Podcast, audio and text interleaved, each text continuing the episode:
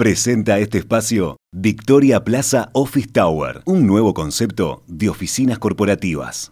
A principios de esta semana, el Ministerio de Economía y Finanzas divulgó los últimos datos del resultado fiscal del sector público, consolidando las cifras del año pasado.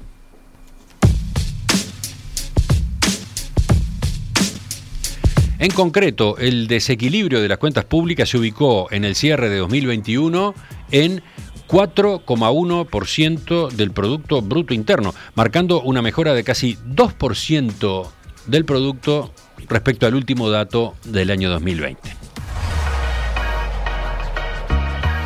¿Qué factores estuvieron detrás de esta reducción del déficit fiscal en 2021? ¿Cómo se comparan los números con las proyecciones realizadas por el gobierno, qué se espera en el plano fiscal de ahora en adelante. Bueno, de eso es que vamos a conversar en los próximos minutos con el economista Luciano Magnífico de Exante. Luciano, buen día, gracias por acompañarnos. Buen día, Emiliano, ¿cómo estás? Todo bien, todo bien. ¿Te parece si empezamos repasando, digamos, los elementos que más se destacan en, en la caída del déficit fiscal que se dio el año pasado? Perfecto, Emiliano. A ver, como bien decías, el déficit del sector público consolidado terminó 2021 en 4,1% del PBI. Como ya es habitual, aclaro que siempre vamos a estar comentando eh, lo que son las cifras corregidas por el efecto de los llamados cincuentones, eh, es decir, que excluimos esos ingresos que sigue teniendo el sector público por las personas que deciden desafiliarse de la SAFAP y transferir sus fondos previsionales al, fideicomiso de la, de la Seguridad Social. Eh, después de esta, aclaración corta, eh, el déficit de 4,1% del PBI que comentaba recién significa una caída de 1,7% del PBI respecto a lo que había sido el cierre del año previo, había terminado en 5,8% del PBI, y a su vez también marca el menor desequilibrio en aproximadamente tres años. Es importante destacar que estas cifras también implican un cumplimiento bastante holgado de la meta fiscal que se había propuesto el gobierno en, la última rendición de cuentas que, había sido presentada a mediados del año pasado. Eh, en concreto, eh, en aquella oportunidad el gobierno había establecido un objetivo de déficit fiscal de 5,6% del PBI, bastante por encima entonces del que se terminó registrando. A su vez, y, no es un dato menor, este segundo este cumplimiento marca el, segundo año consecutivo en, el que el gobierno cumple con la meta fiscal que, se había propuesto. Habiendo dicho todo eso y volviendo un poco a, tu pregunta, la mejora que mostró el déficit fiscal el año pasado se explicó por una combinación de elementos. Eh, en particular, parte del mejor desempeño fue por una reducción del déficit del gobierno central y por otra parte también aumentó la contribución de las empresas públicas justamente al, resultado fiscal. Bueno, empecemos con el gobierno central. Eh, ¿Qué marcaron las cifras en cuanto a este componente? Sí, si, nos enfocamos en, en, lo que es resultado primario, es decir, antes de intereses, en la mejora del, resultado del consolidado del gobierno central y el BPS, que es como se suele agrupar en, la contabilidad fiscal, tenemos un doble efecto, mayores ingresos, pero también menores egresos respecto a los de, a los de 2020. Por el lado de los ingresos, y ese es el elemento más destacado, fue la suba que mostró la recaudación neta de la DGI tras dos años consecutivos de caída. Recordemos que en 2019 había caído y en 2020, lógicamente, en un contexto de pandemia, también experimentó una caída que fue de casi 3% en términos reales. Entonces, tras ese descenso, eh, la variable mostró un rebote muy significativo y terminó con una suba real en el, en el conjunto 2021 de 7,5%, lo que es una evolución muy, muy favorable.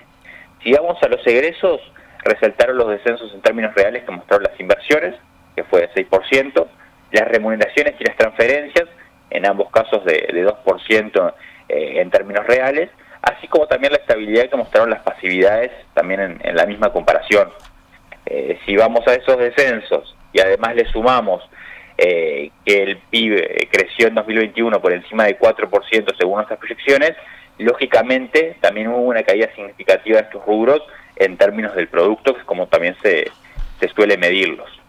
Por otro lado, y si bien los llamados gastos no personales para que la audiencia se ubique, son los gastos generales de, funcionamiento del sector público, exhibir una suba de 20% en el año, y extraemos todos aquellos gastos asociados al fondo COVID, es decir, sacando el gasto más transitorio para atender los, los impactos de la pandemia, en realidad ese 20% de suba se convierte en una caída de 0,6% eh, en el promedio de 2021. Mm, vamos pasando en limpio entonces, Administración Central recaudó más y gastó menos que el año previo, ¿no? Exactamente. Eh, ahora, eh, mencionabas antes que las empresas públicas también jugaron su papel. ¿Podemos comentar esas otras cifras? Sí, claro. A ver, en conjunto las empresas públicas tuvieron un resultado primario positivo de 0,8% del PBI, esto es una mejora de tres décimas del producto respecto a lo que fue el cierre de 2020. Una aclaración, este número que estamos manejando está corregido por lo que es distribución de dividendos y por lo que son las variaciones del stock de petróleo de ANCAP. Esto ya lo hemos comentado varias veces en, este espacio, que son dos factores que, distorsionan el análisis y por eso eh, a veces conviene, conviene controlar por ellos.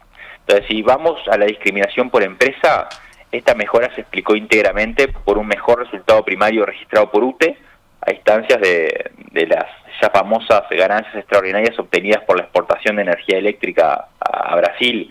Eh, Florencia comentaba hace algunas semanas que por el contexto de sequía de nuestro vecino, la energía eléctrica se posicionó como el sexto producto de, exportación de Uruguay para, para 2021 y UTE como la principal empresa exportadora, sin incluir obviamente lo que son las empresas de las zonas francas ese factor no necesariamente va a ser duradero, pero sí hizo que la contribución de las empresas públicas al resultado primario fuera bastante mayor a lo que venían haciendo en los últimos años.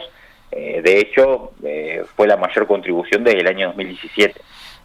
y, y esta mayor contribución de las empresas públicas es lo que explica el sobrecumplimiento de la meta fiscal, de la meta de déficit fiscal que mencionabas antes? Y, a ver, eh, en buena medida sí, aunque obviamente no fue el único elemento. Eh, hay que considerar que el PBI probablemente haya crecido más de lo esperado por el gobierno. Nuestras últimas proyecciones, luego del dato del tercer trimestre, apuntan a un crecimiento por encima del 4%, frente a la estimación que, el gobierno había eh, planteado en la rendición de cuentas de 3,5%. Entonces, si todo lo demás se mantiene constante y el PBI crece más, el déficit en términos del PBI resulta menor. Ahora, también hay que decir que las empresas públicas terminaron el año con un resultado primario casi un punto del producto superior al estimado por el gobierno de la rendición de cuentas. Y eso claramente no puede explicarse por, por PBI. Entonces ahí lo que seguramente explique buena parte de la diferencia son esas ganancias eh, provenientes de la, de la venta de energía a Brasil que, recién mencionaba. Por otra parte, saliendo de lo que es empresas públicas, también la carga de los intereses fue algo menor de lo previsto en, términos de PBI de hecho, el resultado primario, es decir, antes de intereses, fue de 1,1% del PBI mejor de lo previsto. Pero el resultado global, es decir, ya restando por intereses, terminó siendo 1,5% eh, del PBI mejor de lo, de lo previsto en la revisión de cuentas. Por lo tanto, es, cierto que hubo una menor carga de, intereses respecto a lo, a lo, planteado por el gobierno de la rendición.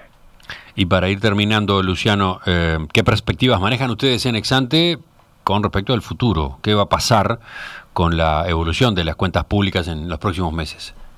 A ver, eh, estamos previendo que, el resultado fiscal pueda procesar una mejora adicional en los próximos meses, sobre todo considerando que los gastos fuertes asociados al fondo COVID-19 comenzarán a salir de a poco de la medición 12 meses. Hay que marcar que actualmente tenemos en torno a 1,7% del producto de efecto COVID, entonces a la medida que los gastos asociados a la pandemia no se repitan o al menos como parece más realista, no se repitan en la misma magnitud que en 2021, las cuentas fiscales tienen un espacio para, para poder seguir mejorando.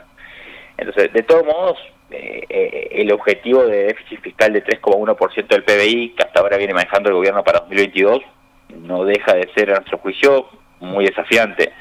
Ah, ahí tenemos varios elementos que, que, estuvimos mencionando. No necesariamente se van a repetir los montos históricos de exportación de energía a Brasil. Eh, por otro lado, y además de lo que decíamos del desarme del fondo COVID, el cumplimiento de la meta también implica continuar trabajando en la contención del gasto más estructural. Eh, seguramente este año el salario real no vuelva a caer como lo hizo en estos últimos dos años y también estamos en un marco en el que la palanca de las inversiones no parece tener eh, demasiado margen de maniobra adicional. La inversión conjunta del gobierno y las empresas públicas ya está en niveles muy bajos eh, de hecho, en 2021 eh, fue de solo 2% del PBI, si se excluye la variación del stock de petróleo, y son en, los últimos 20 años, para tener una, referencia, solo en 2017 se registró una cifra tan baja, Entonces claramente no parece haber mucho, mucho margen por ese lado. Con esos desafíos, y aunque la mejora fiscal procesada hasta ahora ha sido muy significativa, igual nos parece que es muy importante que, Uruguay mantenga esta línea de, cumplimiento de los objetivos fiscales. Entonces seguir bajando el déficit es clave para la sostenibilidad de la deuda y también para, procesar, eh, para preservar el grado inversor, perdón, eh, o eventualmente incluso lograr una mejora de la calificación en los próximos meses. Eh, esto se hace particularmente importante este año porque todo indica que las condiciones financieras para los países emergentes van a endurecerse, obviamente por el proceso de suba de tasas que, va a seguir Estados Unidos en, en el correr de este año. Entonces, mostrar buenos números fiscales es importante para mantener un acceso al financiamiento externo que sea fluido y también que tenga costos razonables como los hemos tenido hasta ahora.